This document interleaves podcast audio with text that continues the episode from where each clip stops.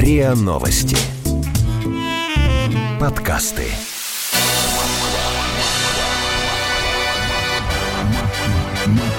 Москва. Бэкстейдж. Москва. Москва. Москва. Москва. Москва. Бэкстейдж.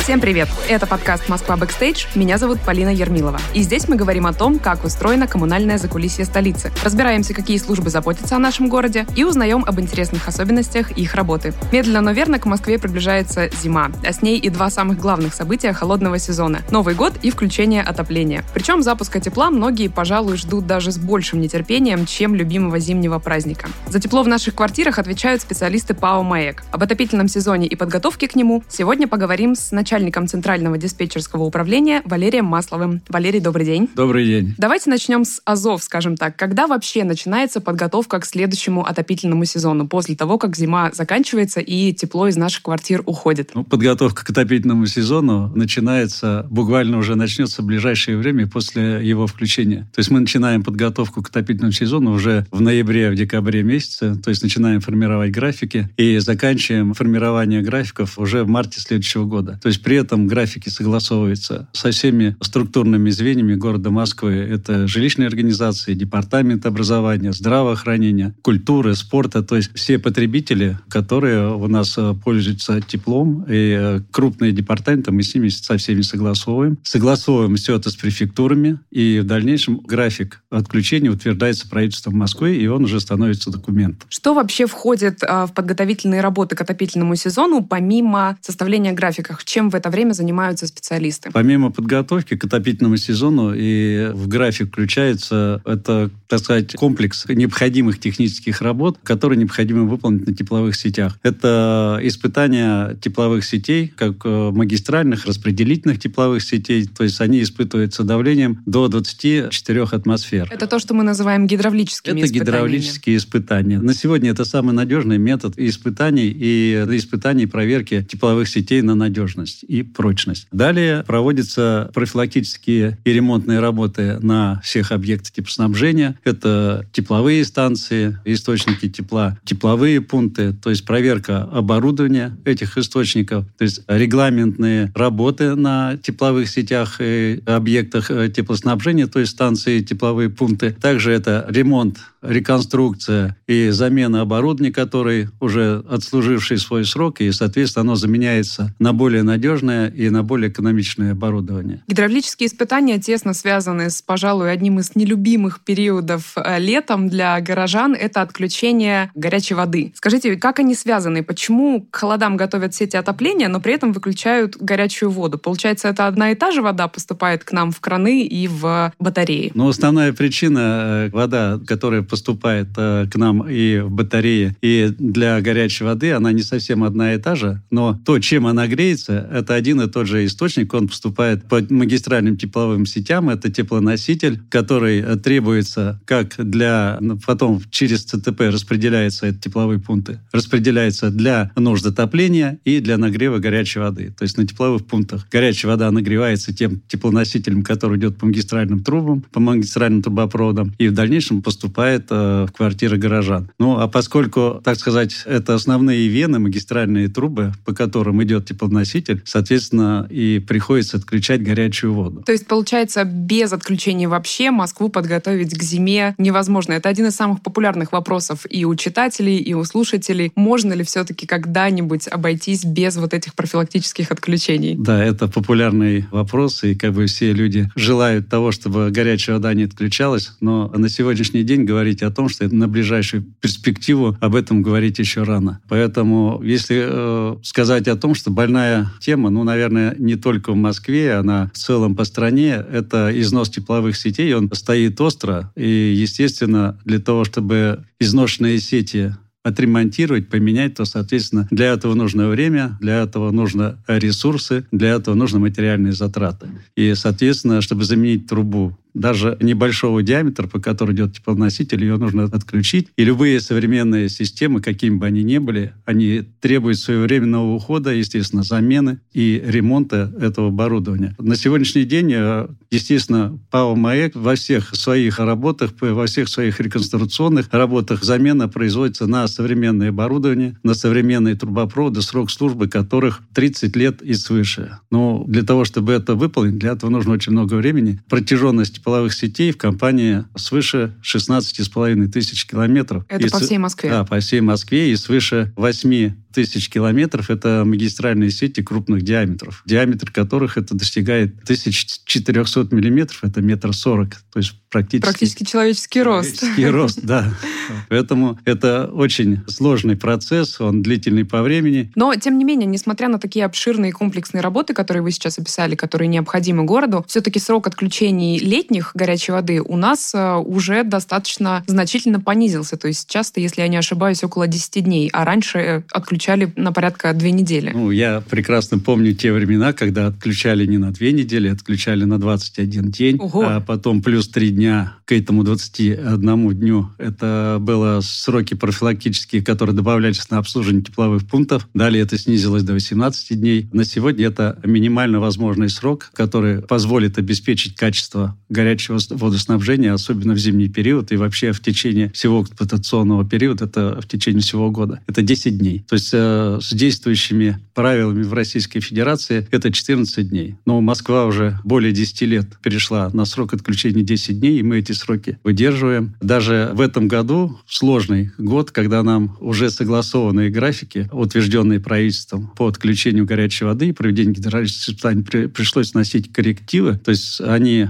буквально в течение двух-трех дней приходилось их переделывать, периодически менять. Мы три раза переделали графики и в итоге начали отключение горячей воды с 5 июля. То есть, это все из-за непростой эпидемиологической то есть это, ситуации. Да, с возникновением этой эпидемии. И причем как бы все объекты здравоохранения, которые боролись, были задействованы в борьбе с ковидом, там горячая вода не отключалась. Поэтому сроки были сокращены практически вдвое в этот летний период. И, соответственно, все равно темпы были высокими, сложными, но работы были выполнены, и мы надеемся в зимний отопительный период пройти его достойно. Москва. Бэкстейдж. Бэкстейдж.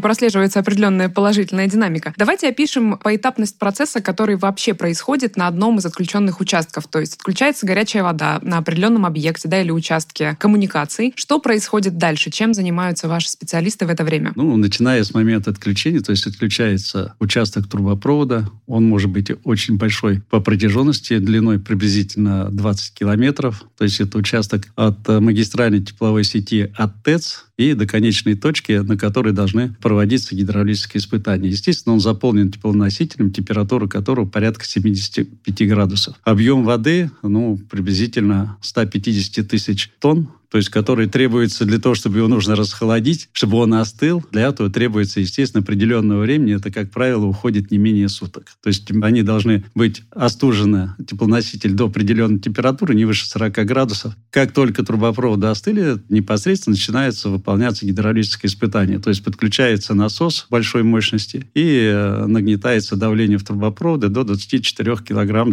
или, как мы говорим, атмосфер. То есть, э, соответственно, когда нагнетается давление в трубе, вы сразу видите, где утечки, какие-то повреждения. Если оно проверяется по приборам, и, естественно, там, где есть повреждения, то прибор показывает падение давления. Естественно, как бы участок сети при этом, он в течение трех часов держится такое высокое давление. А если где-то прорвалось, то, естественно, видим участок, он перекрывается, этот участок, локализуется, и испытания продолжаются дальше. И так, э, пока не закончится, мы прессуем устойчивое давление в течение двух часов у нас не падает. Далее в течение 10-15 минут мы его проверяем на плотность, это уже как контрольное. Если все нормально, то гидравлические испытания на этом участке прекращаются и начинается ремонт этих участков трубопроводов, которые были повреждены. То есть они проверяются, делаются обходы, тоже на это требуется время. Вот, соответственно, выявляется и производится ремонт, замена тех локальных участков. Ну, если говорить о масштабах,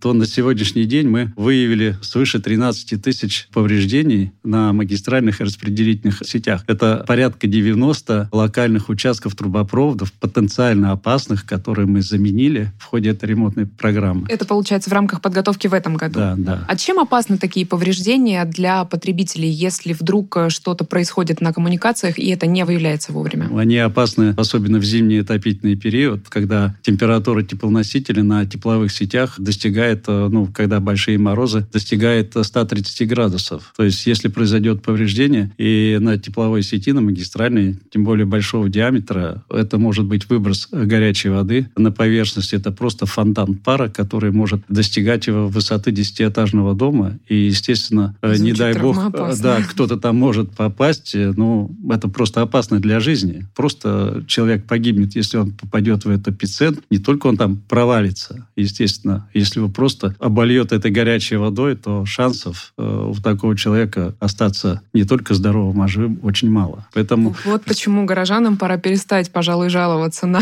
профилактические отключения горячей воды летом, потому что, как оказывается, это гарантирует нашу безопасность в зимний Только сезон. гарантирует, я могу сказать, что, ну, наверное, последние 10 лет, даже больше, результатом такой работы является то, что в компании в зимний период не было ни аварий, ни крупных отключений. То есть, если они есть отключения, они локальные, на короткий период времени, и жители практически всегда остаются с теплом. То есть, если даже нам приходится отключать, для этого прокладываются резервные схемы. Это в свое время было ноу-хау наше, сейчас это уже закон нашей работы, и люди остаются, то есть жители, потребители остаются без горячей воды только на то время, когда эта временная теплосеть врезается, и дальше уже во врезанной теплосети пускается тепло, люди остаются с теплом, мы ремонтируем трубопровод. И дальше уже обратным порядком ремонтированный трубопровод включается в работу, а временный трубопровод э, отключается. Это короткие периоды времени, но 3-4 часа. Без тепла не останемся, это радует.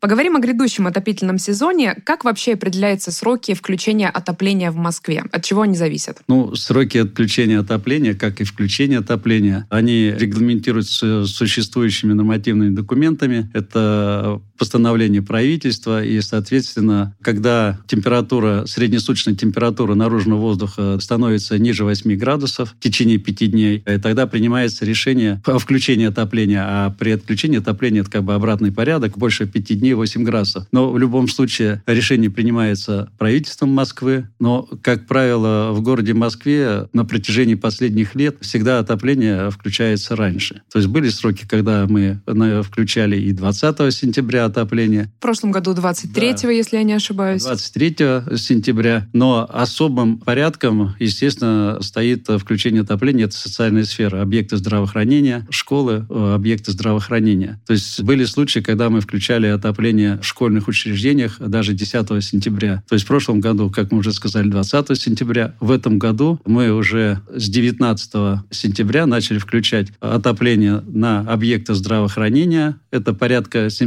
722 зданий уже сегодня с теплом. И также включаем отопление по обращениям. Это департамент образования. То есть около 300 школ в городе Москве уже тоже на сегодняшний день с теплом. И как бы мы эту работу продолжаем по их обращениям. То есть, получается, отопление в Москве включается не во всем городе сразу. Есть какая-то определенная очередность. Первыми идут школы и наверняка больницы. Да, конечно. А что потом? Жилые дома в самом конце? Первый включается, как всегда, это приоритет. Это школы, больницы. А вот уже дальше включается отопление в жилых домах. Вот. И уже в последнюю очередь это объекты промышленности, торговля, ну, все прочие объекты. Административные здания. Да, административные получается. здания. То есть в них включается отопление.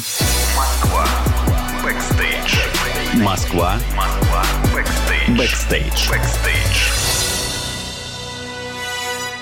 Что делать москвичам, если отопительный сезон официально стартовал, а тепла в квартире все еще нет? Куда им можно обратиться? Значит, ну, москвичам, как правило, на включение отопления уходит 5 дней, то есть 5 суток. Вот по прошествии 5 суток тогда не нужно обращаться либо в свою жилищную организацию, управляющую компанию, но вообще в городе существует э, единый городской телефон, на который нужно обращаться. Это номер 8 800 123 29. Естественно, Записываем. принимают заявки всех горожан, и там, естественно, будут направлены во все необходимые организации, откуда поступил сигнал, э, и для принятия мер. Если за магистральные и распределительные сети отопления отвечают отвечает городское предприятие МОЭК, а то кто отвечает за состояние отопительных приборов внутри квартиры? То есть нужно ли собственникам как-то самостоятельно проверять трубы перед э, сезоном отопления или этим, опять же, занимается управляющая организация, в которую можно, если что, обратиться? Но если это не частный дом, в частном доме отвечает сам собственник этого жилья, ну, как таковых их не так много в городе Москве, но они есть. Но в целом это управляющая компания, и, соответственно, за состояние всего внутреннего теплопотребляющего оборудования, это трубопроводы внутри дома, которые проходят по стояки, так называемые, и в подвалах, и по крышам, э, то есть отопительные приборы, батареи, то есть э, трубопроводы горячего водоснабжения, за все это отвечают управляющие компании. И, соответственно, если что-то произошло в квартире, в доме, то есть это ответственность управляющей компании, и, соответственно, в первую очередь нужно обращаться в управляющую компанию. Ну или то же самое на горячую линию, на номер, который я сейчас э, вам назвал. А какая температура вообще считается нормативной для жилого помещения, если мы говорим о квартире? А, значит, температура нормативная, это зависит от назначения помещения ну, в квартире. То есть э, туалет, ванная, комната, прихожая. То есть она то различная. Есть она разнится по квартире? Да, она разнится, и она равна от 18 до 24 градусов. То есть в комнате это не ниже 18 градусов, в ванной комнате или там в туалете это 24 градуса. Если э, как бы для того, чтобы проверить, соответствует такая температура или нет, то есть это нужно в первую очередь все окна должны быть закрыты, соответственно, чтобы не было сквозняков. Вот э, в середине комнаты на высоте одного метра необходимо установить термометр, то есть не надо его держать в руках, иначе будет искажение, то есть он может показывать излишне высокую температуру. Выдержать его в течение 10 минут, и тогда будет понятно, соответствует температура норме или не соответствует. А что делать, если не соответствует? Если не соответствует, опять-таки, это ответственность э, внутри дома, это управляющая компания, но и, соответственно, э, может, если если это в целом доме, а не в отдельной квартире, то, понятно, это нужно обратиться и в управляющую компанию, вернее, э, в теплоснабжающую организацию вот, на предмет соответствия качеству поставляемого тепла. Соответственно, мы в таких случаях всегда реагируем без задержки и, и срочно принимаем меры, если такие случаи возникают. То есть организуется какая-то проверка, и весь дом проверяют на соответствие нормативной изнач... температуре? Обязательно. Изначально проверяется место, то есть точка подачи тепла. Это, как правило, тепловой пункт, на котором производится подготовка этого тепла, который идет в дома. Ну и дальше уже до конечного точки, то есть точки поставки тепла, это дом, что происходит там. Все это выявляется. Если необходимо, придут в квартиру, обследуют, проверят, дадут рекомендации. Но у меня были вообще интересные случаи. То есть человек жаловался на отсутствие тепла в квартире, холодно. Мы пришли туда с проверкой, проверили все от начала, так сказать, от задвижки чуть ли не до крана квартира, а у него в комнате вообще не было батареи. Не Она была срезана, а он жалуется, что у него холодно. Ну, бывают и такие случаи.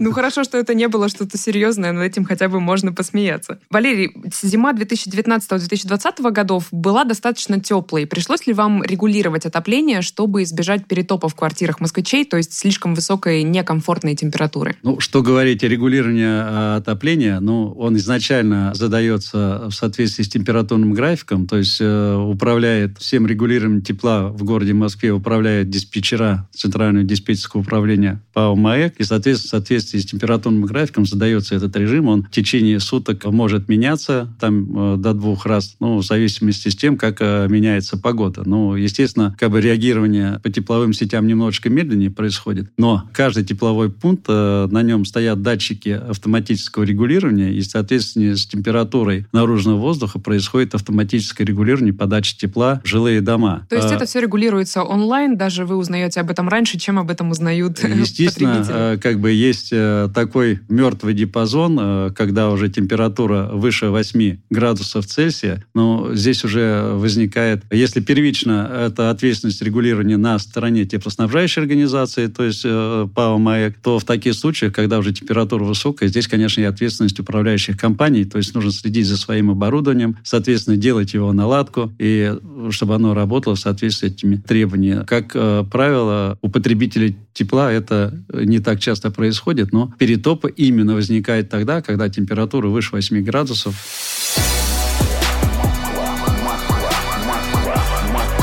Москва. Бэкстейдж. Одно из самых, наверное, популярных способов э, борьбы с перетопом – это открытые окна. Но я неоднократно слышала и от друзей, и от родственников, что открывать окна, когда на улице холодно, а внутри квартиры топит батарея, очень опасно. Якобы батарея может, ну, чуть ли не взорваться. Насколько это соответствует правде? Как бы есть еще способ. Можно поставить э, на приборе, на отопительной батарее регулятор, который регулирует э, подачу тепла. Ну, можно поставить и кран. В основном это зависимые схемы теплоснабжения, на которых действительно теплоноситель носитель идет напрямую на э, нужды отопления, и, соответственно, там э, перетопы возникают. Но таких э, строений в городе не так уж много и немало тоже. Это процесс тоже такой текущий. Эти системы, они э, частично меняются, но все равно это период какого-то времени. Все независимые системы — это автоматическое регулирование, и там практически не бывает этого перетопа. Но я еще раз скажу, где такие системы возникают, ну, в принципе, это все равно это доля ответственности э, управляющей компании, владельцев этих зданий. Сколько вообще занимает э, процесс регулировки температуры именно в зоне ответственности МОЭК? Например, если мы говорим о повышении или понижении температуры на 1 градус, например? Процесс, он э, ну, на стадии телефонного звонка, а дальше уже изменение температуры, даже тот же 1 градус, ну, если в среднем измерении, ну, это, если такое возникло, то есть пока э, изменение дойдет до потребителя, ну, в течение, наверное, 3-4 часов. То есть не стоит сразу паниковать и названивать во все инстанции, что ну, вы представьте, не работает большой объем сети. Вот э, у нас самая крупная 23-я ТЭЦ, да, вот э, на ней... в каком районе Москвы? Это Южное Измайлово, северо-восток. Больше восток даже. Это восточный округ города Москвы. Вот самая крупная ТЭЦ. Там объем сети в зимний отопительный период 350 тысяч тонн. Впечатляет. Впечатляет, да, и поэтому изменить такую температуру на таком объеме воды, ну, естественно, это нужно время. Процесс не быстрый, да, конечно. прошла до конечного потребителя, это для этого требуется время. Кроме того, при переходных таких температурах, ну, есть случаи, бывает, резко поднимается температура, то есть сегодня тепло, плюс 2 градуса, а ночью или на утро может опуститься уже до минус 8 градусов. Такие случаи бывают, и перепады до 18 градусов достигали перепада температур, то есть изменения температурного фона. Естественно, мы следим за этим прогнозом, то есть э, прогноз контролируется и направляется, официальный прогноз Метеобюро города Москвы представляется в компании со сроком исполнения 5 дней, и, соответственно, если мы видим изменение этой температуры, то, понятно, э, заранее начинается это регулирование поэтапное, то есть перед морозами это заранее начинается подъем температуры теплоносителя. Если обратно температура теплеет, то, соответственно, равномерно, чтобы не, не повредить систему ни в коем случае. То есть обратный переход с более высокой температуры теплоноситель на более холодную температуру, наоборот, он как бы более опасный, чем поднять эту температуру. И, соответственно, равномерно эта температура понижается для того, чтобы к моменту, так сказать, наступления тепла или мороза, то есть температура теплоносителя соответствовала нормальным условиям. Все под контролем. Сколько вообще городских объектов будут отапливаться в отопительном сезоне грядущем в Москве? Значит, э, общество обеспечивает теплоснабжение снабжением э, на сегодняшний день порядка 72 тысяч зданий, и из них свыше 33,5 тысяч – это жилые дома. И тепло придет в каждый дом. Тепло придет в каждый дом, соответственно, без задержки. Отлично. Валерий, спасибо вам большое за полезный и интересный разговор. С нами был начальник Центрального диспетчерского управления ПАО «МОЭК» Валерий Маслов. Это был подкаст «Москва Бэкстейдж» и его ведущая Полина Ермилова. Всем пока!